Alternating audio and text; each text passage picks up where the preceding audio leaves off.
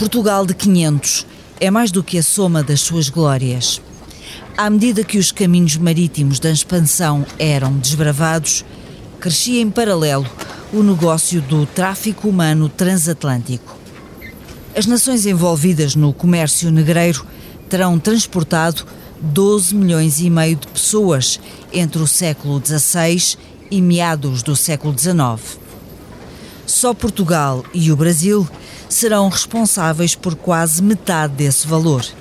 5 milhões 848 mil 266 pessoas escravizadas sob a bandeira portuguesa e brasileira. Homens, mulheres e crianças arrancados à terra e à família, levados à força de um continente para o outro.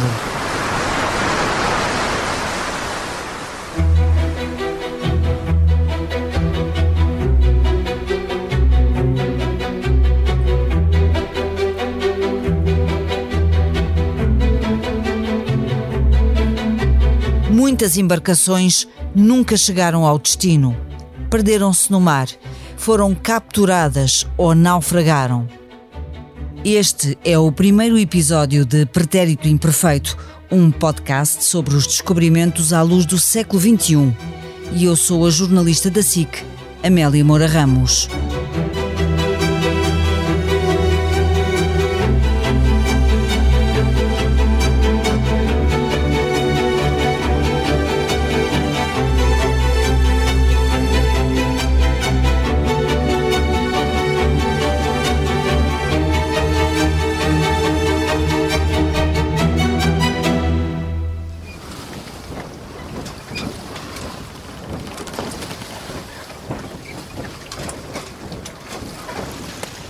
São José Paquete de África levava cerca de 500 escravizados a bordo, que nunca chegaram ao porto de desembarque.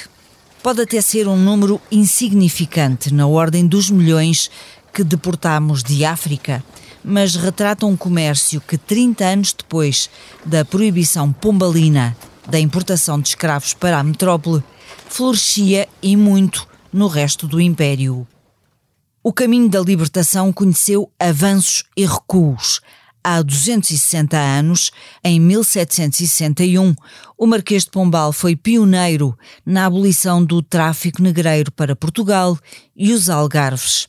Os cativos que entrassem na metrópole seriam declarados libertos, mas os que cá viviam continuaram a viver em escravidão. Só 32 anos depois, o mesmo Marquês de Pombal decretou a Lei do Ventre Livre. Lembram-se de ouvir falar na escola, com certeza. Todos os filhos e filhas de mulheres escravizadas nasceriam livres. A etapa seguinte demorou 42 anos a chegar. Em 1836 foi decretada aquela que parecia o ponto final na história portuguesa da escravatura, a lei que proibia a exportação de escravos por mar, por terra, em todos os domínios portugueses, sem exceção. Mas na verdade foi preciso esperar por 1869 e pelo decreto que abolia finalmente a escravidão em todas as colónias portuguesas, passando os escravos à condição de libertos.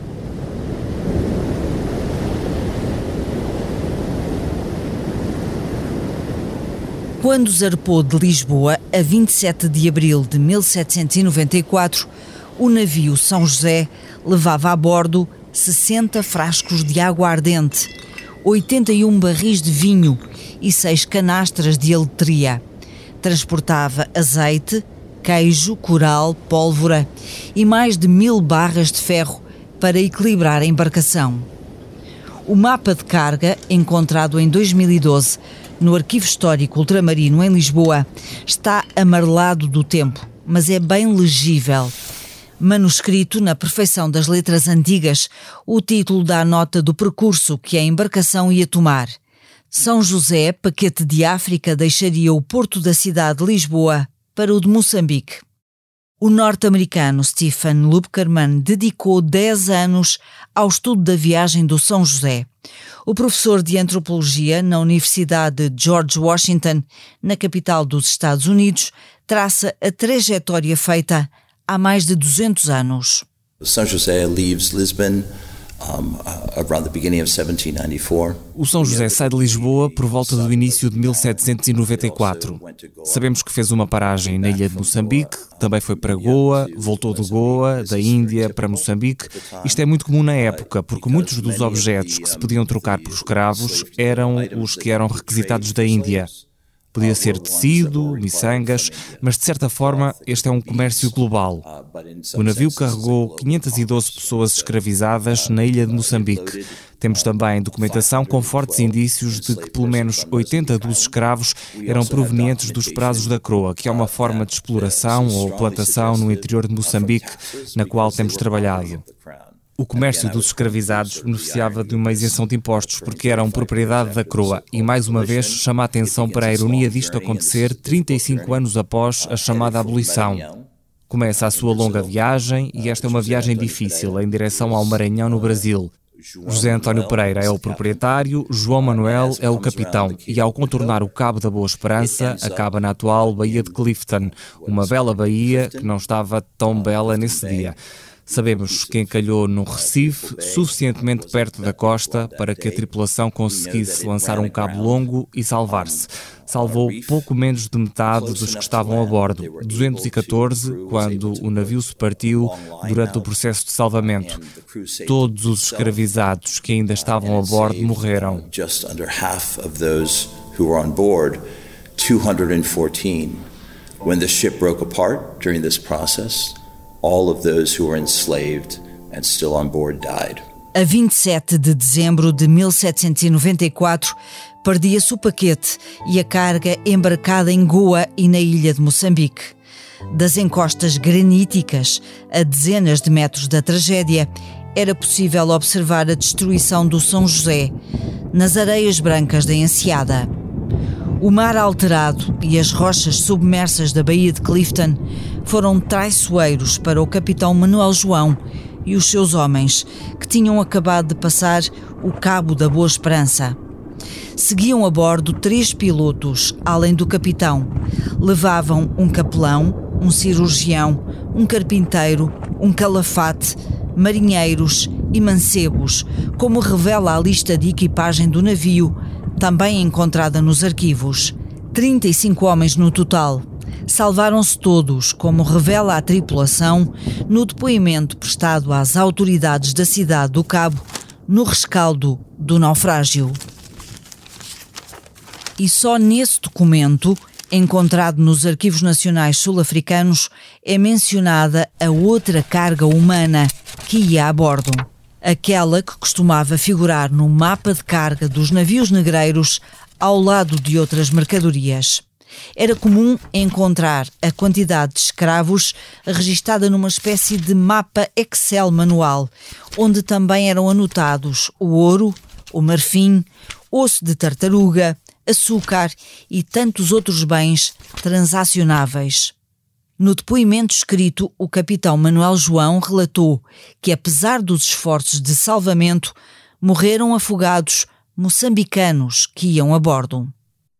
Stephen Lubkerman, dirigente do Slave Rex Project, um projeto para a investigação dos naufrágios da escravatura, diz que dias depois do afundamento, 100 dos escravizados que sobreviveram foram vendidos ali mesmo, na cidade do Cabo. A história oral dessa catástrofe foi passando de geração em geração durante 200 anos.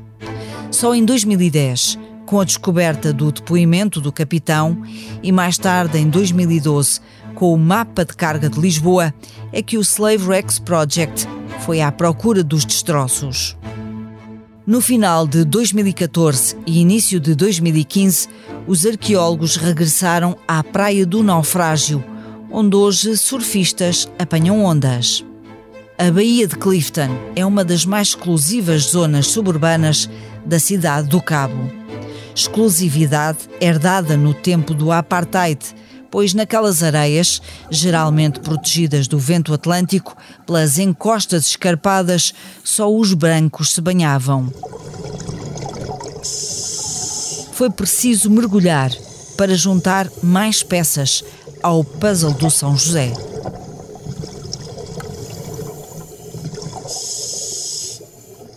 Os primeiros artefactos eram trazidos à superfície.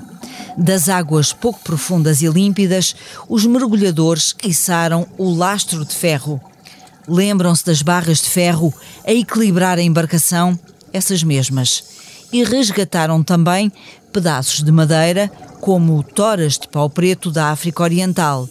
Usando tomografia computadorizada e raio-x, os investigadores do Slave Rex Project e do Museu Sul-Africano ISICO identificaram restos de algemas. Os artefactos viajaram para Washington, onde estiveram expostos no Museu Afro-Americano em 2016. Deles se diz que são os únicos destroços jamais encontrados de uma embarcação usada no tráfico negreiro do Atlântico. O Instituto Smithsonian, do qual faz parte o Museu Afro-Americano, apoia a investigação que ainda decorre ao São José, Paquete de África. Lonnie Bunch, primeiro afrodescendente à frente da instituição norte-americana, esteve de visita a Portugal em janeiro de 2023 para falar da descolonização dos museus e da importância de aprofundar a história da escravatura. Com o trabalho que estamos a fazer com os naufrágios de escravos, trazendo à superfície estes navios, estamos de repente a dar voz a estas pessoas que foram esquecidas. E o que sempre me impressionou foi o facto de, quando penso nos Estados Unidos e há todas estas pessoas nos primeiros navios que celebramos, não sabemos os seus nomes.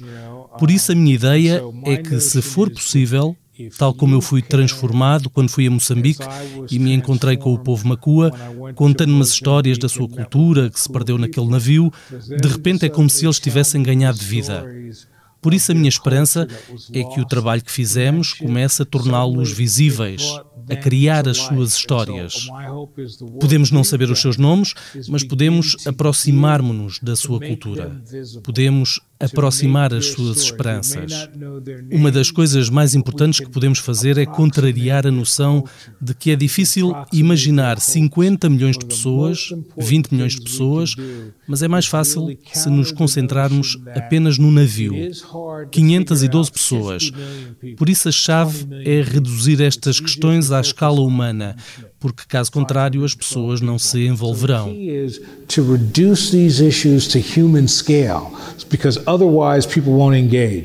A carga humana do tráfico negreiro não tem rosto nem nome, ao contrário do que acontece com calamidades mais recentes como o Holocausto.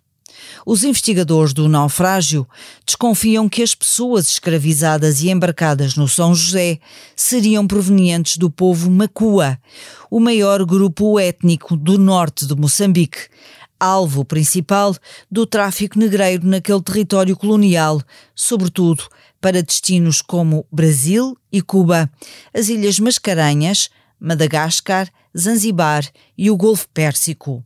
Sem um rosto, como dizia, torna-se mais desafiante envolver emocionalmente outros que não os descendentes dessa tragédia transatlântica.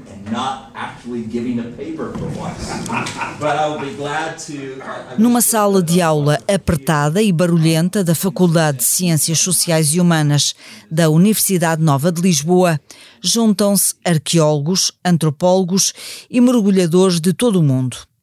É a Conferência Anual de Arqueologia Histórica e Subaquática que este ano decorre na capital portuguesa. É sábado, 7 de janeiro de 2023, e lá fora a chuva escorre pelos vidros da janela. Só o teto do edifício na Avenida de Berna traz algum conforto a um assunto desconfortável como o da escravatura. A investigação que agrega todos estes académicos diz respeito ao naufrágio do São José. Pereira was a slave trader and a very prolific one for that matter. A plateia de 20 investigadores ouve o perfil que Stephen Lubkerman está a traçar do comerciante português José António Pereira, o proprietário do São José e de outras embarcações que fizeram da costa oriental de África um porto de embarque de mercadoria humana. José António Pereira, the owner of the ship, José António Pereira, o proprietário do navio, fica na história como um famoso comerciante, esquecendo-se que dependia em grande parte e beneficiava muito do tráfico de escravos. Mas é claro que ele estava envolvido em muitos outros negócios e esses negócios funcionavam interligados. Sabemos que o São José, Paquete de África, saiu de Lisboa, foi também para Goa, voltou a Moçambique, dirigia-se para o Brasil. Isto foi em 1794 e José António Pereira tinha vários negócios de escravatura e não escravatura em locais tão diversos como São Tomé, Lisboa, Montevideo, Goa, Angola. Portanto, estamos em 1794 e estamos a falar da globalização 200 anos antes de Bill Gates. 1794 é de facto o auge do tráfico de escravos e temos uma mudança que ocorre por volta do ano 1800. A maior parte dos escravizados provinha evidentemente de portos da África Ocidental como Willa, Benguela, Luanda, etc. Por essa altura, começa a haver uma mudança para outra costa da África. De facto, no Império Português tinha havido uma proibição, creio que até 1792, 1793, de trazer escravos de sítios como Moçambique para o Brasil, mas por essa altura, pouco antes do São José, essa proibição foi levantada porque havia uma enorme procura de escravos no Brasil e começámos a ver locais como Moçambique, na costa oriental de África, a fazer parte desse comércio transatlântico de escravos. Become drawn into the transatlantic slave trade. Calcula-se que da costa leste de África, onde fica Moçambique, terão sido levadas à força cerca de 400 mil pessoas entre 1800 e 1865. Em 65 anos, quase meio milhão de pessoas. São números que podem ser consultados na base de dados do Slave Trade. Só quatro anos mais tarde, em 1869, Portugal aboliu de vez qualquer forma de escravatura em todos os domínios portugueses. A investigação aos protagonistas do naufrágio do São José decorre em três continentes: Europa, África e América. No Brasil, o professor Reinaldo Júnior, da Universidade Estadual do Maranhão, tenta encontrar os descendentes de moçambicanos que tenham chegado noutros navios antes e depois do naufrágio do São José. Sabe-se que aquelas terras do Maranhão começaram a receber mais mão de obra escrava depois das minas do ouro brasileiro terem começado a secar. Em Moçambique, a arqueóloga Yolanda Torres acredita ter descoberto o local de origem dos passageiros escravizados e a sua proprietária encontrou um documento que faz referência a 70 escravos entregues por Dona Francisca Josefa de Moura e Menezes no ano do naufrágio. Dona Francisca ficou para a história como Francisca Chiponda, uma dessas mulheres mestiças a quem a coroa portuguesa entregou direitos de exploração do Val do Zambeze e que ficaram conhecidas por Donas da Zambésia. And she's a very powerful, but her sisters too. E ela tem muito poder, mas as irmãs também têm. Ela tem mais duas irmãs, Dona Filipa e Dona Catarina. E as três mulheres juntas eram as proprietárias daquela área de Tete. Ela pertence à terceira geração das donas da Zambésia. A avó e a mãe tinham prazos e ela também. Her mother have prazos and she have, have prazos. Nos prazos minerava-se ouro, marfim e escravos, em troca de mercadorias, muitas delas vindas da Índia. Nesse leva e traz pelos caminhos do Índico e do Atlântico, era José António Pereira, mestre empresário, radicado em Lisboa. Raquel Machaqueiro é o terceiro vértice da investigação ao naufrágio. A investigadora portuguesa da Universidade George Washington, nos Estados Unidos, procura recuperar o percurso de José António Pereira. O que sabemos em relação a este, a este comerciante de Lisboa, que ele era bastante abastado, era, fazia parte de uma, de uma elite de, de mercadores uh, uh, no final do, do século XVIII, início do século XIX. Uh, ele não será com certeza o mais conhecido como, como, como outros, mas era, era bastante bem sucedido e tinha, tinha, portanto, a sua empresa comercial estendia-se por vários continentes e por vários portos da, da Europa. Portanto, sabemos que ele começou a sua atividade uh, como capitão de navios, sabemos que ele teve mais de, de uma dezena de, de navios e que comerciava em vidas humanas, para além de muitas outras coisas. Portanto, nenhum traficante de escravos nesta altura traficava só em vidas humanas. Portanto, tinha uma série de outros eh, produtos e, e de negócios. Um, e no caso dele, eh, que, que tinha, portanto, vários interesses comerciais, Sabemos que ele eh, estava ligado a alguns portos asiáticos, que, como o Steve referiu anteriormente, eh, era ali que se encontravam algumas das mercadorias essenciais para adquirir os escravizados uh, em África. Uh, ele tem, sobretudo, operações na, na costa.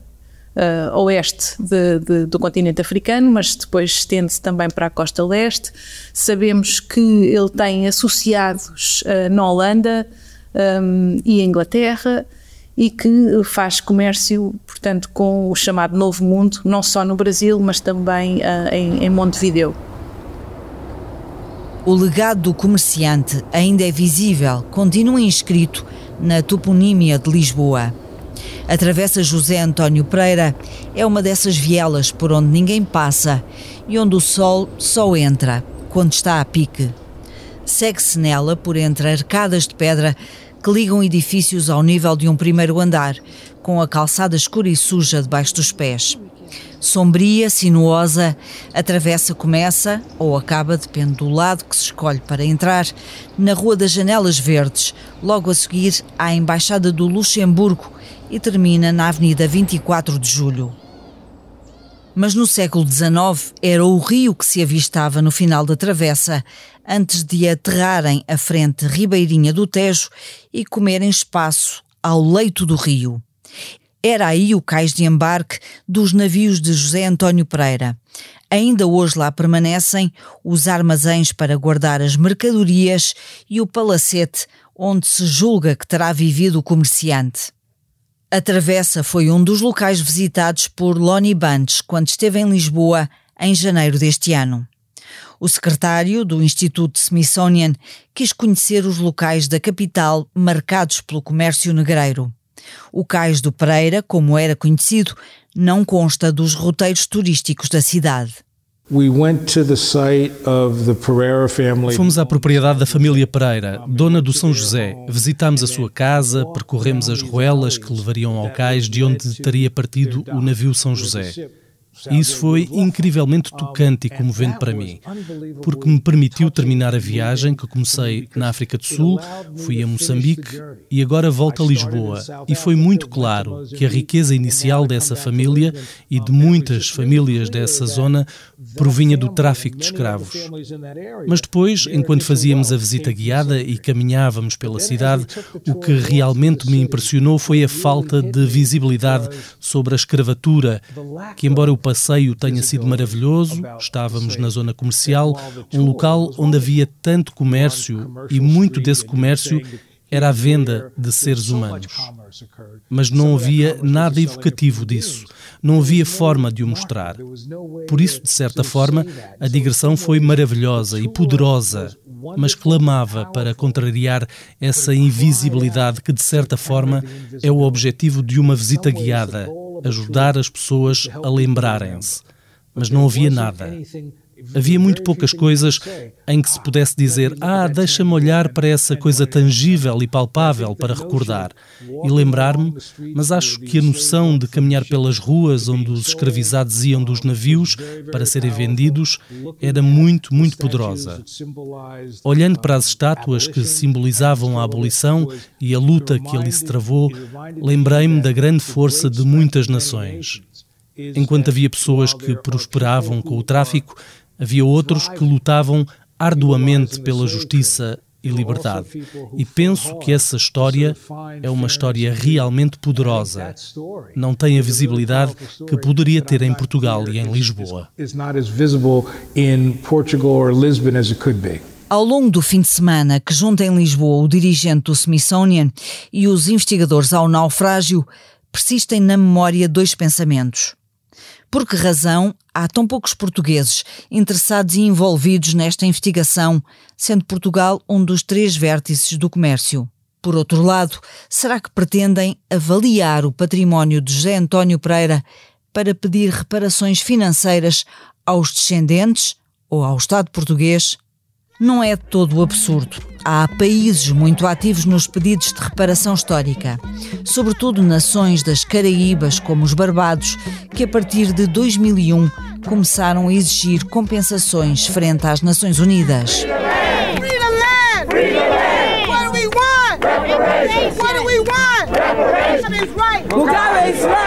Mais tarde, em 2003, o presidente do Haiti, Jean Aristide, quantificou o valor que a França devia àquela antiga colónia para onde foram milhares de africanos levados a trabalhar nas roças de café, nas plantações de açúcar e de cacau.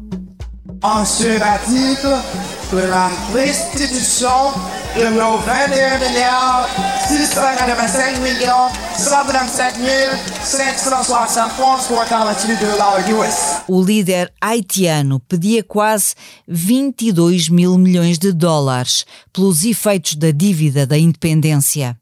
No século XIX, e sob a ameaça dos canhões da coroa francesa, o Haiti concordou pagar 90 milhões de francos em troca da paz e do reconhecimento diplomático internacional. O pedido financeiro de reparação nunca deu em nada. O presidente Aristide foi deposto, exilou-se na África do Sul e o país que governava continuou o seu percurso na mais pobre e violenta miséria das Américas, um Haiti submerso em tumultos políticos, um sismo devastador, gangues de homicidas e o assassinato do último presidente eleito em 2021. A investigadora Raquel Machaqueiro defende que Portugal ainda está a dar os primeiros passos no conhecimento e divulgação do seu papel na escravatura antes de passar a qualquer reparação de outro género.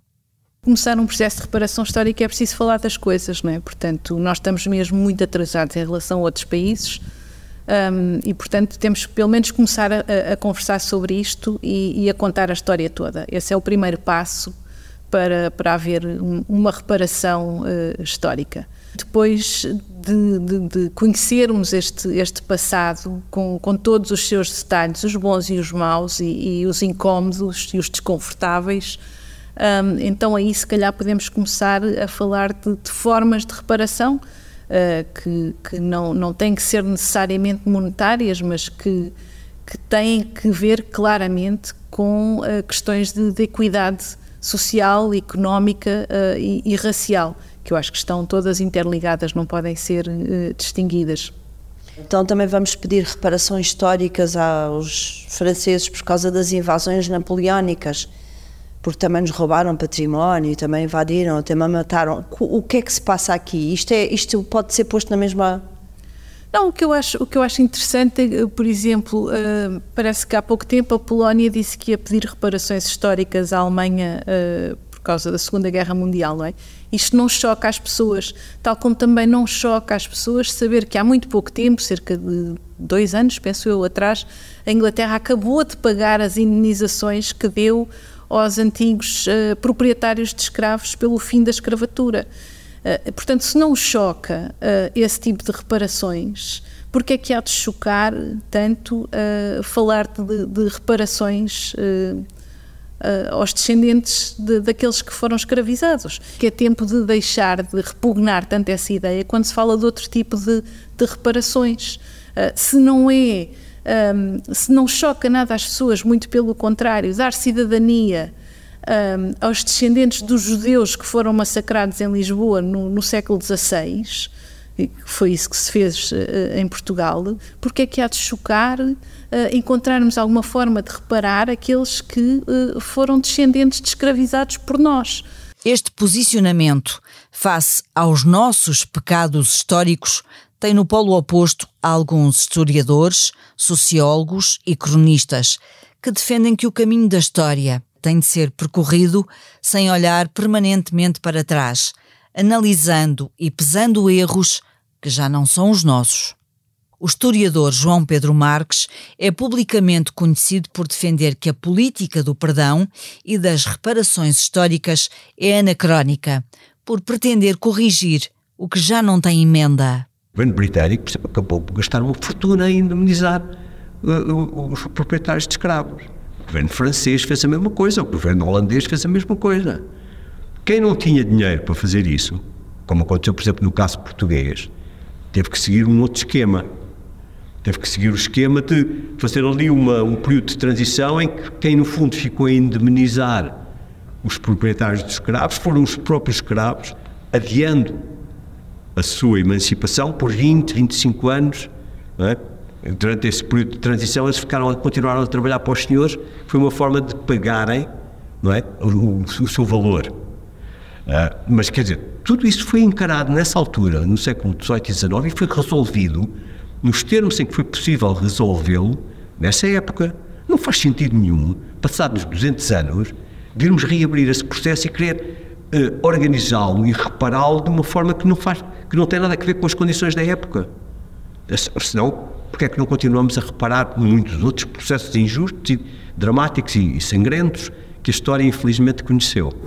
Mas a verdade é que nós, por exemplo, Portugal, a Península Ibérica, reparou um erro histórico ainda com mais anos, que é a questão dos sefarditas, não é? Quando, a lei, quando o Estado português entende que tem de dar a cidadania a descendentes de sefarditas que foram expulsos de Portugal há muito mais do que 200 anos, é uma forma de reparação. É, e é justamente o que eu digo, quer dizer, isso chama bem a atenção, mas isto vem de encontro ao que eu quero dizer. Se nós começarmos a fazer todo esse tipo de coisas, quando é que, sabe onde é que o processo para? Nós temos que partir do princípio que a única tragédia na história da humanidade não é o tráfico transatlântico de escravos. Antes fosse. É? Infelizmente, há muitas mais tragédias. Vamos reparar tudo isso? Isso é o projeto do, do das pessoas que, que, vivem afligidas, aflitas, não é? Com uh, as injustiças que, que, que presenciam agora, no presente, e aquelas que aconteceram de facto, a história está feita num tecido de injustiças. Vamos reparar isso tudo? É, eu acho uma coisa completamente absurda. Ter chão comercializado ali na zona do Mediterrâneo e, e, e depois das costas do Atlântico até a, Grã-Bretanha atual, eh, qualquer coisa como 100 milhões de escravos. 100 milhões de escravos. Quando os europeus transportaram para as Américas 12 milhões e meio, segundo os cálculos atuais. Portanto, isto é qualquer coisa de, de um, muito uh, politicamente manipulado e dirigido esta hiperimportância que se dá ao tráfico transatlântico de escravos quando nós o inserimos na história trágica da escravidão ao longo do tempo. E no século XIX, quando a escravidão foi proibida e quando o tráfico de escravos foi proibido, muitas das zonas que continuavam a necessitar de pessoas começaram a importar trabalhadores chineses e indianos, chamado, os trabalhadores chineses chamados coolies, para Cuba, para o Peru e por aí fora, para as Caraíbas, e essas pessoas ficavam num estado de desproteção completo. E aquilo de facto é muito significativo e é muito importante, por paradoxal que pareça, é o fim da escravatura. Isso sim é que é inédito, isso sim é que é insólito, isso sim é que nos deve chamar a atenção, porque o que nós vemos é que sempre que há um abaixamento do poder do Estado, ela tende a ressurgir. Mas agora, no caso da Líbia, por exemplo, falou-se há dois anos ou três, um país em tumulto, uma guerra civil, uh, dominado por gangues e bandos de homens armados, e, etc., senhores da guerra, começaram imediatamente a fazer tráfico de escravos com aqueles desgraçados africanos que atravessavam o Saara e que, eu, que chegavam ali na mira de passar para a Europa. Portanto, e aqui em Portugal também nós vemos pontualmente um caso ou outro, ou em Espanha, de gente que imediatamente aproveita a possibilidade para escravizar o outro. Podemos pedir, por exemplo, reparações à França. As invasões francesas provocaram um abalo tremendo em Portugal. Destruíram boa parte do, do país, obrigaram o rei e a família real a, irem para o Brasil está na base da independência do Brasil e, portanto, está a ver, não é? Quer dizer, o, o encadeado de consequências e os, bens que foram roubados e por aí fora. Portanto, quer dizer, Portugal tinha fundamento para pedir uma reparação. Todos os países têm fundamento para pedir uma reparação. Eu, eu falei agora das invasões francesas. Pense, por exemplo, que nesse período a Europa esteve em pé de guerra devido aos franceses. Os austríacos, os alemães, os, toda gente, os russos, toda a gente tem direito de pedir indemnizações aos franceses que destruíram boa parte da Europa e mataram milhares e milhares e milhares e milhares de pessoas. Vamos reabrir esse processo? Ou ele está encerrado com, com a paz e com o Congresso de Viena e por aí fora? Eu acho que está. Eu acho que está. A história é, é, é, é isso mesmo, quer dizer, é a compreensão do que está para trás. Não estamos permanentemente a remexer nessa panela e a refazer o cozinhado.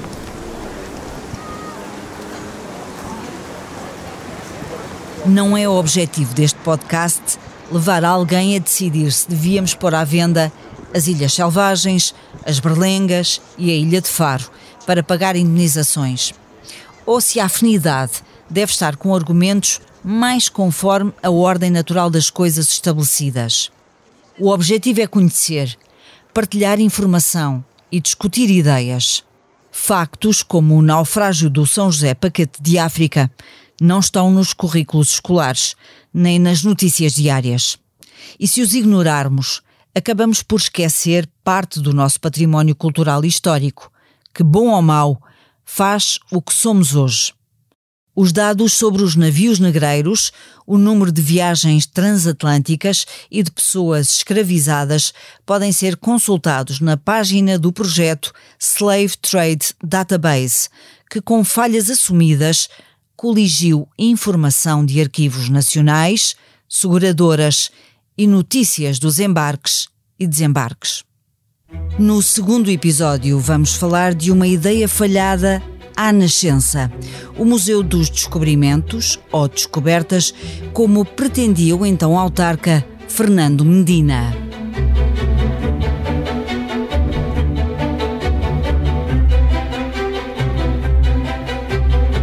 Eu sou a Amélia Moura Ramos e este é o podcast Pretérito Imperfeito, os descobrimentos à luz do século XXI.